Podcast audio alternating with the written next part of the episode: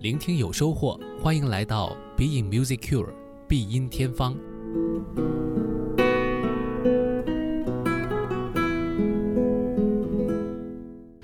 Being Music Cure，欢迎回到我们的节目当中，我是顾超。今天呢，我们继续来聊格伦古尔德。那格伦古尔德呢，他在巴赫方面的演绎确实是引人瞩目。那甚至于呢，他们互相成为一种代言的关系。那听巴赫的朋友可能都会听他演奏，那么听古尔德的人呢，也几乎呃都以他的巴赫演奏为主。那其实呢，在古尔德的大量的录音的作品当中，呃，因为他在很年轻的时候，三十岁就基本上放弃了公开表演。那他的艺术理念呢，都在录音当中去实现，其实留下了很多很多的录音。今天呢，我们来聊贝多芬，也是一个很特别的例子。其实古尔德在很多场合当中都提到过贝多芬。那有一篇呢，是他以自己一人分饰二角的这样一个形式来采访自己，聊到了很多他对于贝多芬的一些理念上的、呃观念上的一些想法。而这些思想呢，呃，也没有以一种很直接的方法，而是一问一答的形式当中去逐渐的透露出他对于贝多芬的一些观点。那今天呢，我们就来听古尔德演奏的贝多芬，顺便也来聊一聊这当中，呃，古尔德对于贝多芬音乐的一些看法认知。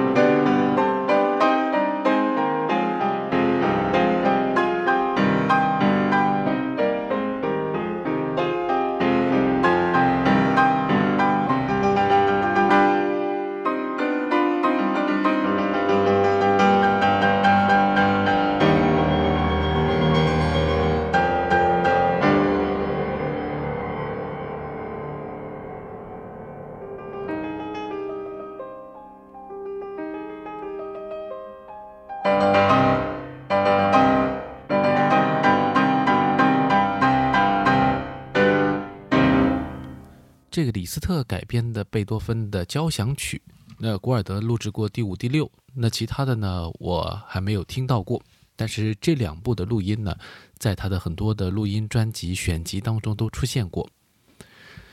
很有意思的是呢，在古尔德自己自问自答的这个采访当中，他对于这个贝多芬的第五交响曲并没有给予很高的评价，但是在唱片录制当中，他却留下了这个录音。然而，在他的自问自答的访谈当中，他所说到的最喜欢的贝多芬的作品，其中呢包括呃一首弦乐四重奏。那么这个弦乐四重奏呢，呃，当然他是本人是无法演奏的，就是他的第十八弦乐四重奏。还有呢，就是贝多芬的第二交响曲，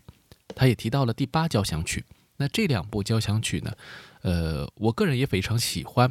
那我想很多的音乐爱好者们也都很喜欢这两部，并不是最知名或者让人印象最为深刻的，但是写的非常优秀的作品。这可能也反映出了古尔德对于贝多芬的一种观点。古尔德在他的钢琴奏鸣曲的录制选择上呢，也是有这样的一个特征，就是他有非常多的强烈的个人的观感上的一些偏好。但是在录制的过程当中，并非遵循着，呃，优先录制最喜欢的作品这样一种态度。那特别是他早年的这个态度啊，可能也只是代表了他一个时期的想法。那么接下来呢，就要说到他非常喜欢的 O.P. 三十一这一套作品。这套作品可以说是贝多芬的转折时期非常重要的一套。那么古尔德他自己说非常喜欢这一套当中的任意的。一首作品，所以我们就先拿出，呃，我个人也很喜欢的，非常灵动、有灵感和冲劲，但是在表面上在旋律上可能并没有那么抓人，因此呢，也没有成为热门话题的这首 G 大调第十六奏鸣曲的第一乐章。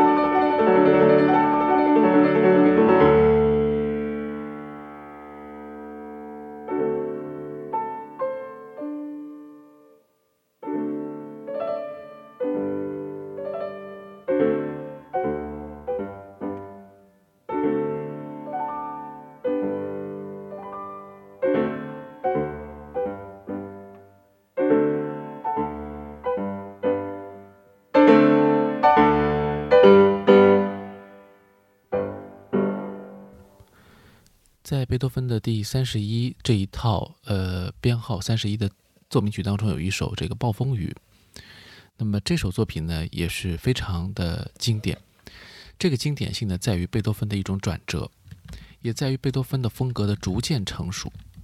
有时候啊，我们看到一个作曲家完全所谓成熟，或者说特别舞台感，特别的嗯功能化，或者说舞台化，或者说面对观众。来呈现他的这些风采，呃，好像有点具有表演性的这种状态，并不一定是他最受欢迎的，或者说并不一定是最讨音乐家喜欢的。古尔德恰恰有这样的一种特点，就是他并不喜欢那种呃完全是外露的啊，为了取悦观众而创作的作品。他更喜欢的是贝多芬体现他的一些思想的成熟性，体现他的。音乐的力量，也体现它的一种独创性和灵感迸发。那不一定呢，要有非常让人印象深刻的某一个标志性的旋律啊，像这个命运的敲门呐这样的一个内容。但是呢，呃，对于呃像暴风雨这样的奏鸣曲来说呢，其实体现出的贝多芬面向真实的自我，展现真实内心世界当中的一些向往、挫折，以及他的一些抗争。而这一切呢，用最质朴的音乐素材来表达，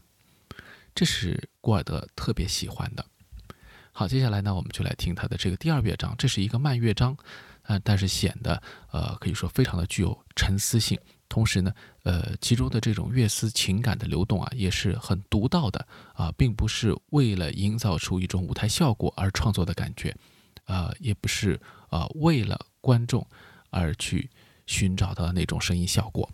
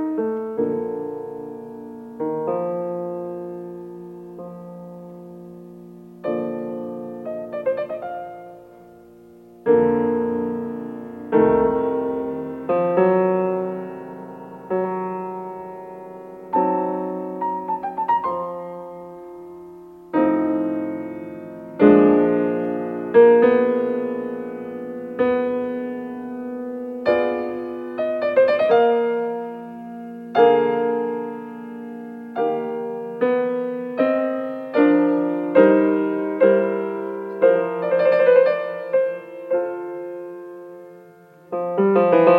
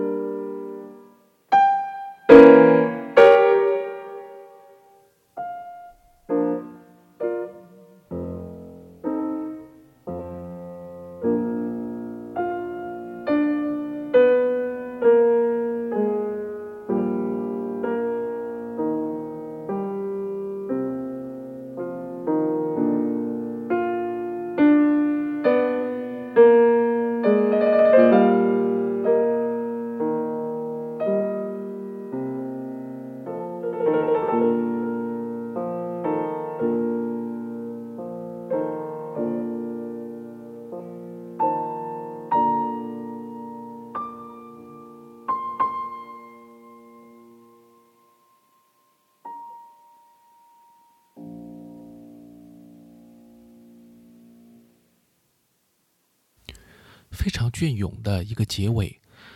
呃，这个结尾呢，甚至于不想去打断它。当然，古尔德的演奏也是非常的出彩。那可能呢，有人听到了这个乐章，听到了古尔德的这些论调之后，就会觉得古尔德是不是天生排斥那些引人耳目的标志性的旋律？倒也不是，因为在他的这个论述当中，他也非常的喜欢贝多芬那首著名的《月光奏鸣曲》。当然不一定是因为那个标志性的旋律，他看重的是如何用最有限的素材去达到最好的音乐的表达效果，以及贝多芬的这种创造性。在月光当中，当然有独创性，有非常美妙的旋律，也是一种独创性。但是更多的呢，可能是在月光奏鸣曲当中体现出的一种乐思的平衡感，以及呃贝多芬那种超越他的时代，既呃，有来自于过去的巴洛克时期的音乐灵感，又同时呢面向未来的浪漫主义时代，甚至于现代的这样一种呃非常具有呃前瞻性的音乐视野。我想在《月光》的第一乐章当中也能够体现出来。当然，古尔德的演奏是有加分的，为他的个性化的解读贝多芬提供了非常有说服力的这个例证。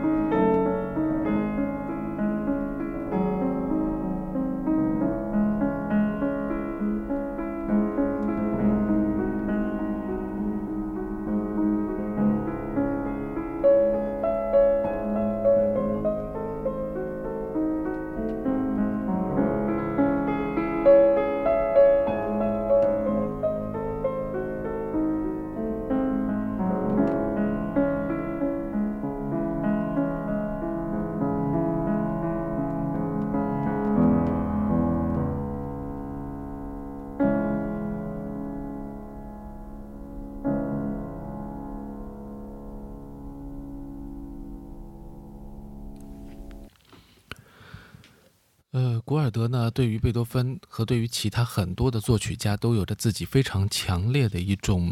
呃观点，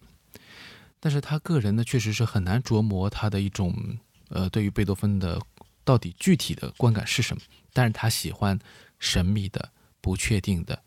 呃难以琢磨的东西。那么，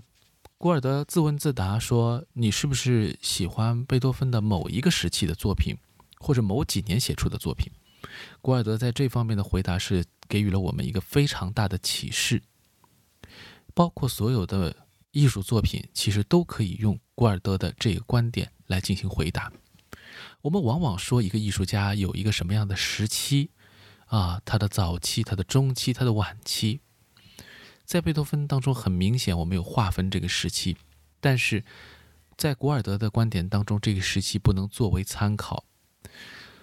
或者谨慎地说，它不能作为唯一的一种判断作品好坏的一种参考。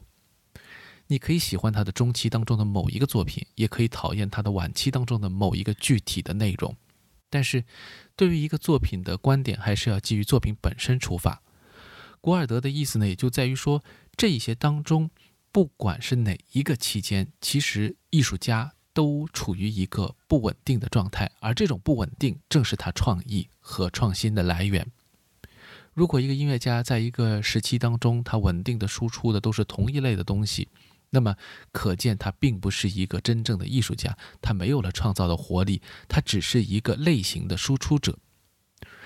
贝多芬在同几年当中所写作的作品，可能就有好有坏，有应景之作，也有纯粹的艺术创新。这个警示，古尔德其实给予了我们很多参考。在判断美术作品和其他的艺术作品当中，我想也有这样的观点。如果我们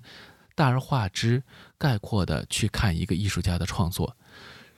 那么很可能就陷入了这一个所谓的概括的标签陷阱。今天节目最后还是来听这个《暴风雨奏鸣曲》的第三乐章。那我也是非常喜欢这个乐章的一种活力和呃那种朴素的创意。同样的，也是来自于古尔德的演奏。好，我们 B Music Q，下期再见。